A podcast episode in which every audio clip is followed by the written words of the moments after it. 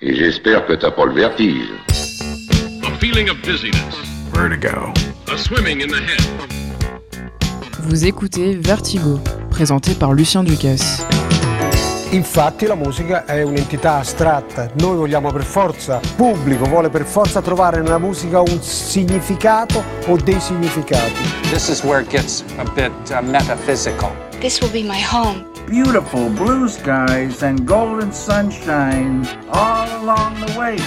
Bonsoir et bienvenue à l'écoute de ce nouvel épisode de Vertigo, un nouveau vertige musical d'une heure qui commencera ce soir par une chanson des Beatles, parce que je ne vous cache pas que dès qu'il s'agit de vouloir faire dans le vertigineux, le plus facile est toujours de partir de ces quatre garçons dans le vent qui ont révolutionné un pan entier de la musique et de la pop telle qu'on la définit aujourd'hui, tout ça dans un petit studio londonien qui était plutôt habitué à l'enregistrement d'orchestre pour de la musique classique. On parlera d'ailleurs assez souvent de l'influence de cette même musique classique dans le travail de composition de Paul McCartney, qui ne s'est d'ailleurs jamais caché de puiser dans ce répertoire, sans compter le rôle crucial de George Martin à la production, qu'on qualifiera de cinquième Beatle, et à qui l'on doit les arrangements orchestraux de certains tubes incontournables du groupe.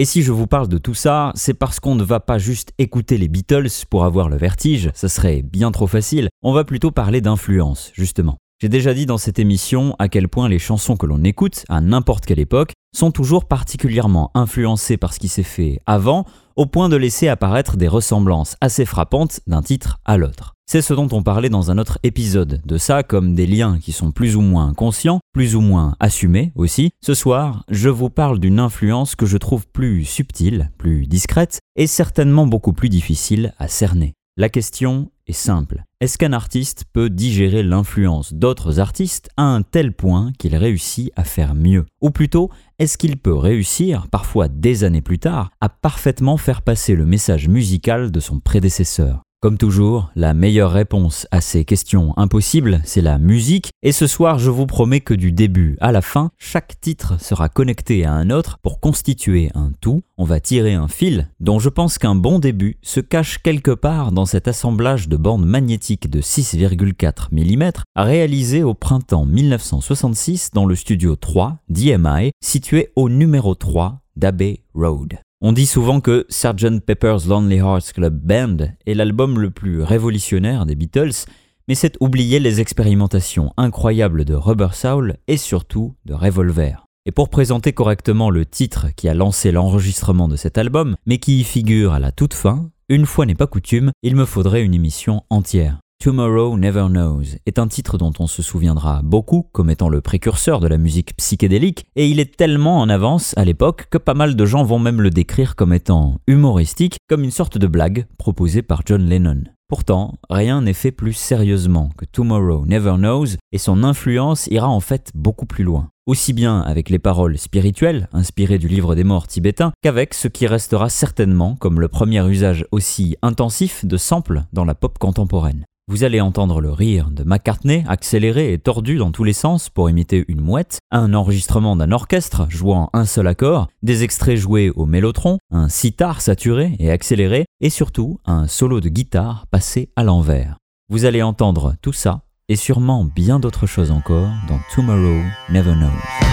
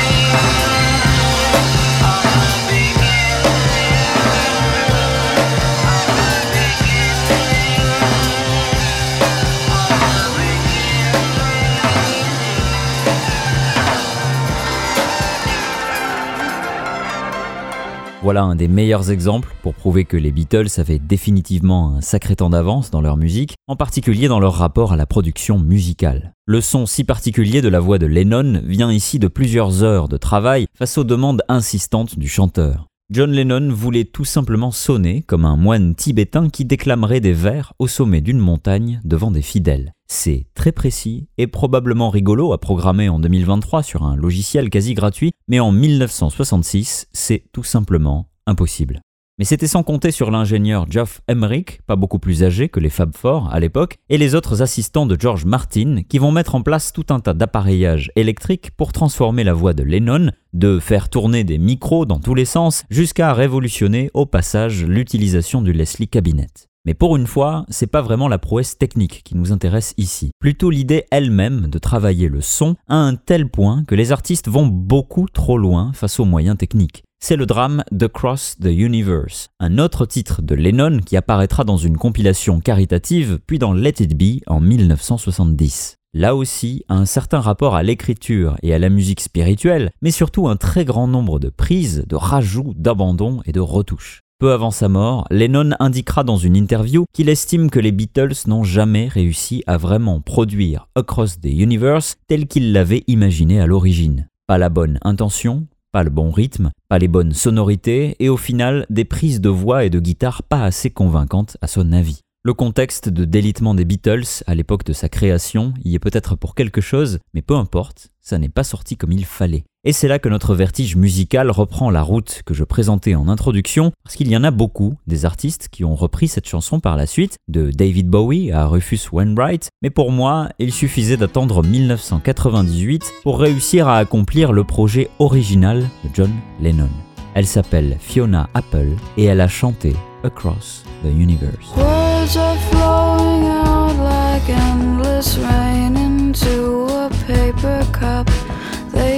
Slither while they pass, they slip away across the universe. Pools of sorrow, waves of joy are drifting through my open mind, possessing and caressing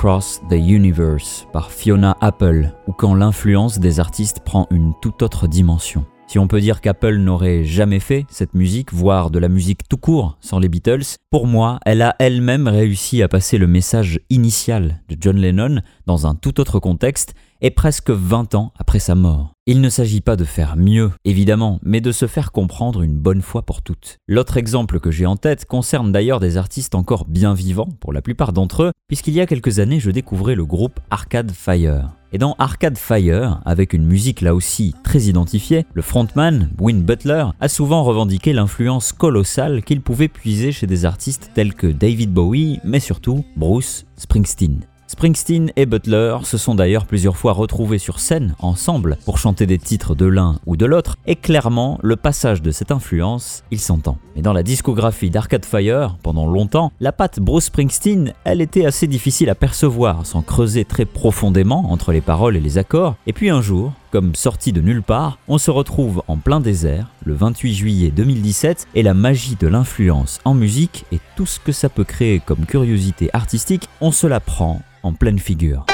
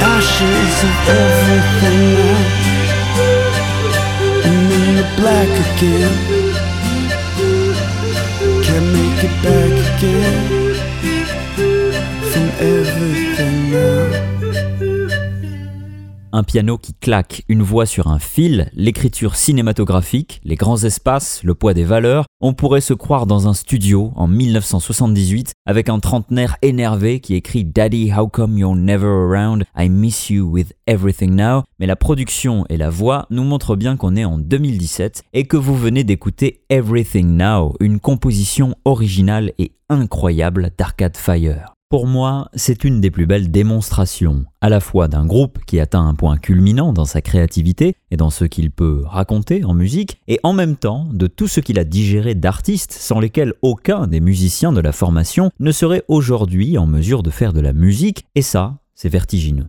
D'ailleurs, on peut rester avec Bruce Springsteen et son rôle dans la musique des nouvelles générations, parce que le vertige est encore plus présent lorsque l'influenceur musicien est toujours en vie et qu'il participe lui-même à une œuvre musicale qu'il a influencée, mais qui n'est pas du tout la sienne. Jack Antonoff est un producteur désormais incontournable aux États-Unis. Vous l'avez peut-être vu se défouler sur un tambour au sein du groupe Fun dans le clip de Some Nights en 2011. Il est aussi connu pour sa propre formation, Bleachers, qui sortira plusieurs albums dont Take the Sadness Out of Saturday Night, sorti en 2021, et qui selon moi est un écho direct du Darkness on the Edge of Town de Springsteen, sorti en 1978. Antonov ne cache pas son inspiration, bien au contraire, jusque dans son travail de producteur pour d'autres artistes, on en reparlera, et dans cet album, on retrouve aussi l'influence d'Arcade Fire, dont on parlait à l'instant, ou même des Beatles, sans oublier tout un tas de sonorités de synthétiseurs directement issus des années 80. Le single qui portera parfaitement cet album, c'est Chinatown. Une balade là encore pleine de synthé, où le narrateur invite sa compagne à le rejoindre dans sa voiture pour une virée en ville, une échappatoire pour une vie meilleure, ou tout simplement n'importe quoi qui puisse s'arracher de la tristesse d'un samedi soir.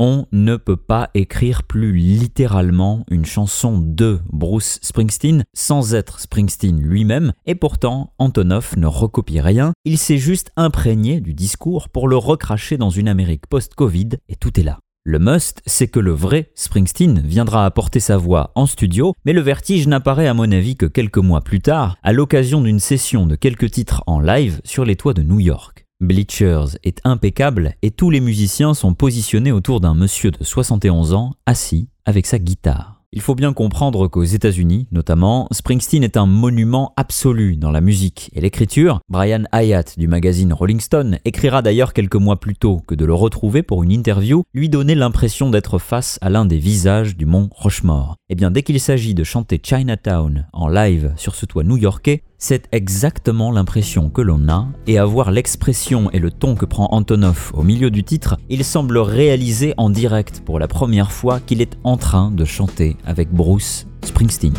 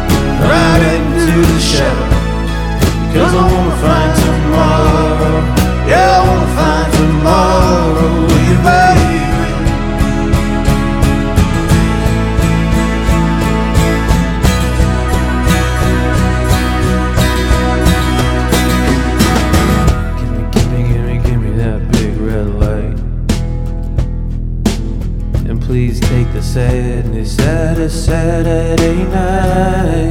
Cause that's just good to have what was missing. We were bad to be bad, to always be missing. But a girl like you rip me out of my head, like tears on your cheek. I want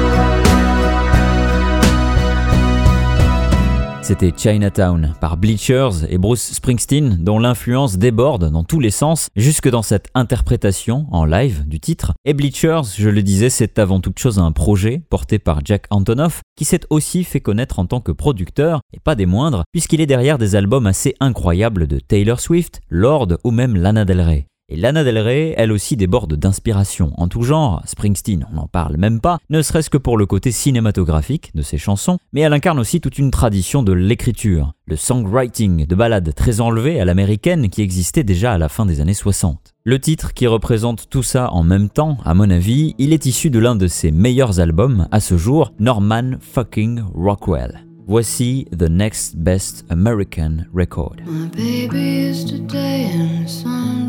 My architecture.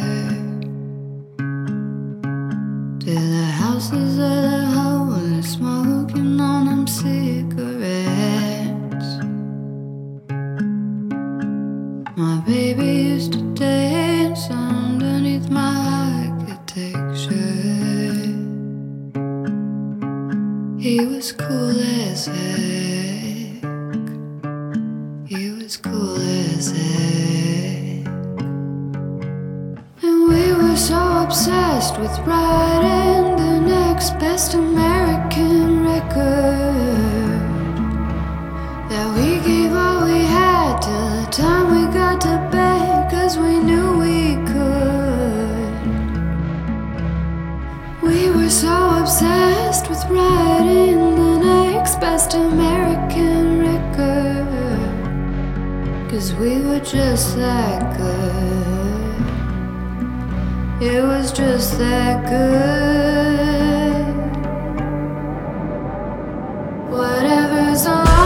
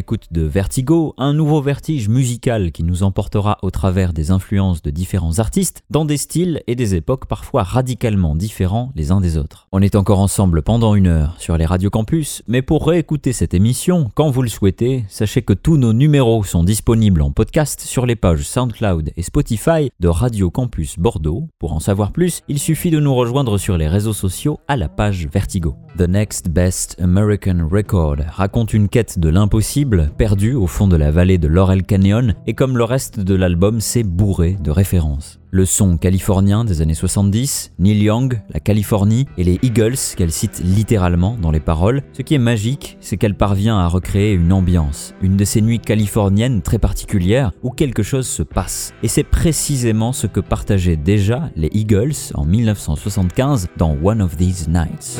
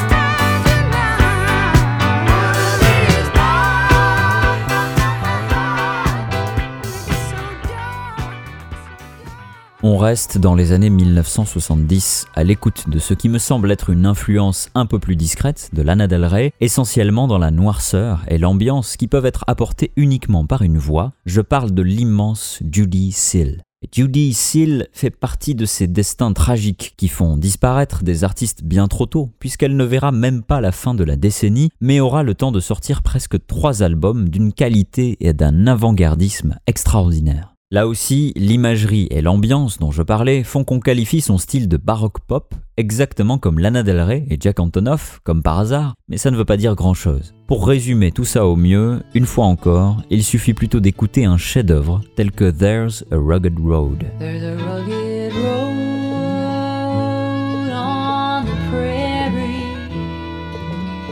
Stretching all across the last frontier. There are strangers strive solitary. Blessed is the lonesome pioneer. Roll on, roll on, roll on. Night birds are flying. Come on, the light is gone. Hope slowly dying. Tell me how you come riding through. Still surveying the miles yet to run on a long and lonely road to Kingdom Come.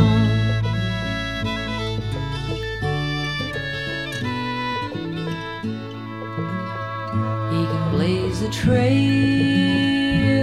though the rumbling dims his guiding light to just a spark.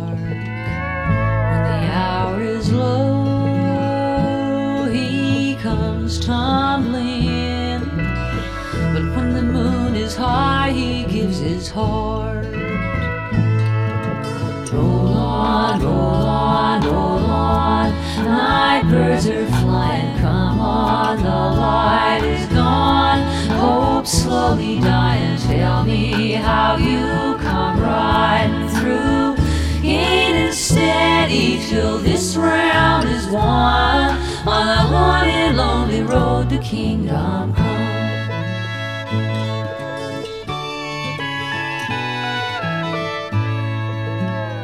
people far below chasing pleasures offer him directions on the run prophets on the path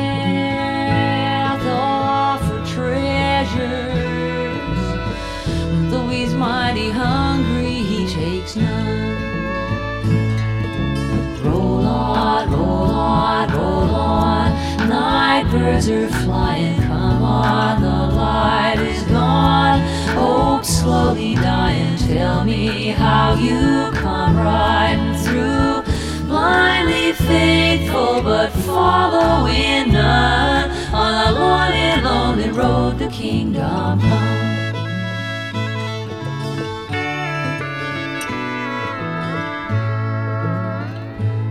Sun goes down at the right time, he comes a winding through the purple haze. Just a feather's touch in the night time, but it'll color all my weary days. Shining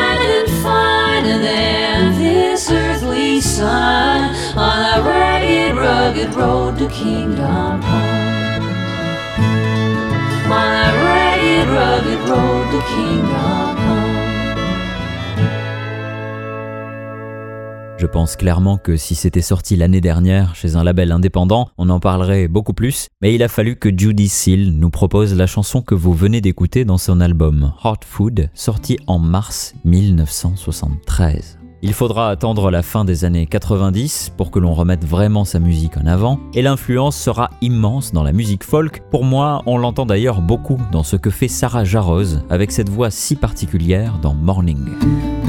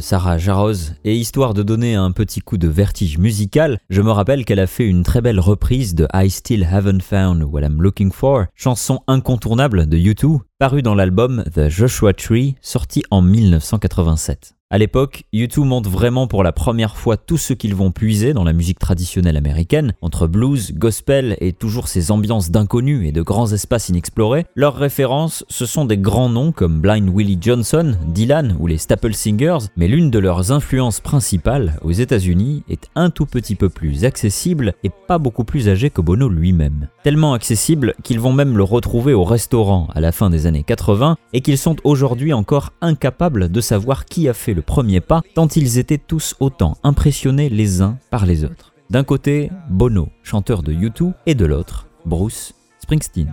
Les deux rigoleront plus tard de cette admiration mutuelle dont la timidité a failli ne jamais les faire se rencontrer, et en 2009, les influences se mélangent sur la scène du Madison Square Garden à l'occasion de l'anniversaire du Rock and Roll Hall of Fame, le temple absolu du patrimoine musical américain. U2 et Bruce Springsteen partagent une chanson qui pourrait très bien être écrite par les uns que par l'autre, mais tendez bien l'oreille car Bono nous dévoile justement tout ce qu'il est venu chercher comme influence à la toute fin de cette version extraordinaire d'I Still Haven't Found What I'm Looking For.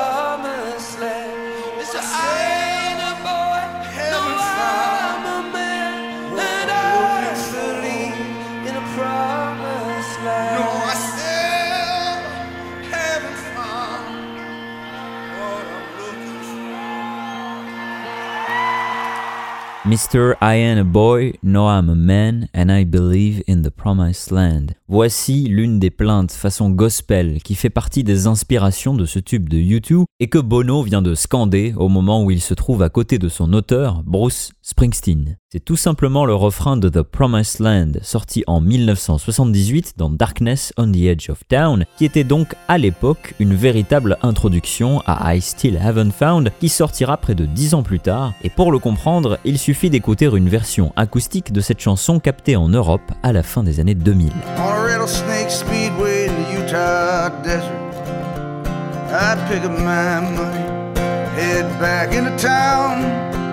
Driving across the Waynesburg County line. I got the radio on, but I'm just killing time. Working all day in my daddy's garage. Driving all night, chasing some mirage. Pretty soon, darling, I'm gonna take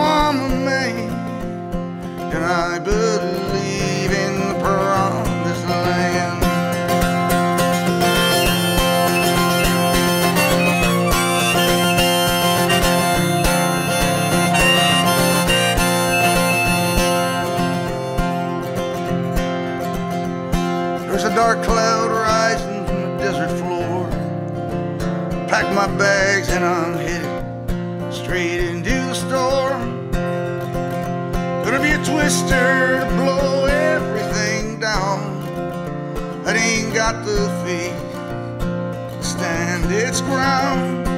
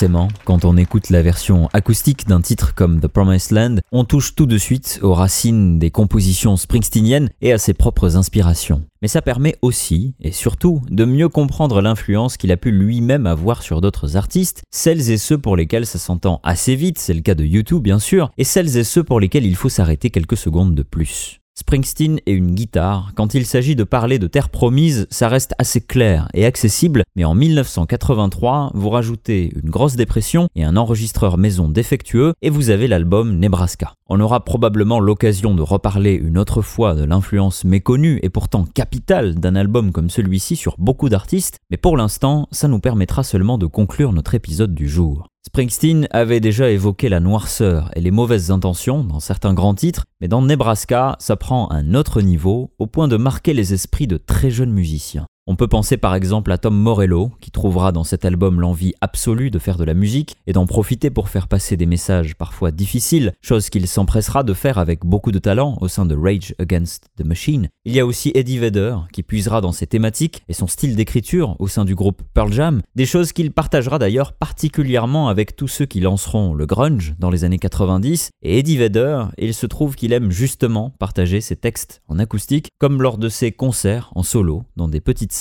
l'occasion parfaite de se prendre toutes ces influences en pleine figure, de Bruce Springsteen au Californien de la fin des années 60, en passant par les Beatles, dont il reprendra Blackbird à la perfection, de quoi boucler la boucle de notre vertige musical comme il se doit. Mais ce soir, on n'écoutera pas Blackbird, car je vous ai dit tout à l'heure que le vertige avec les Beatles, c'est trop facile. Le vrai vertige, il apparaît plutôt quand on écoute Eddie Vedder bondissant avec sa guitare et qu'on se rend compte que tout est là. Le cri sourd du grunge, les plaintes du gospel et de la folk américaine, un texte hors du temps, la voix enlevée et lointaine, une certaine noirceur, mais aussi une quête peut-être pas si impossible que ça, comme un mantra incanté en boucle et qui serait tout droit sorti de la fin de l'album Revolver des Beatles. Chose promise, chose due, toutes les influences sont là. Voici Hardson.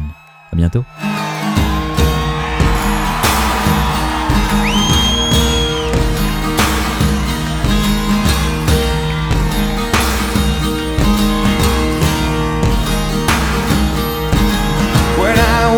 Beside her, I am the better man. When I look to leave her, I always stagger back again. Once I built an ivory tower so I could worship from above. And when I climbed down to be set free, she took me in again. There's a big,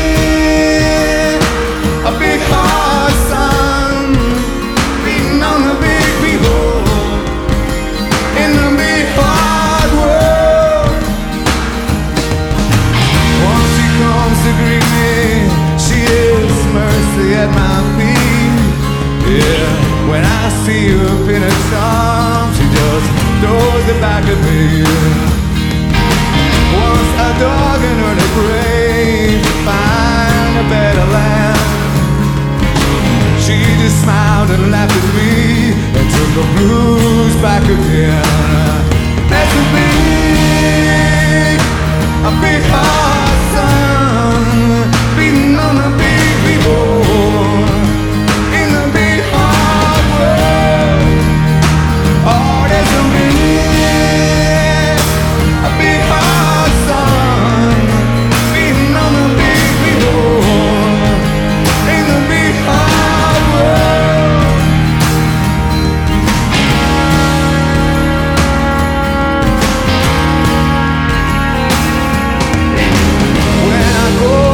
that rivers used, comfort by my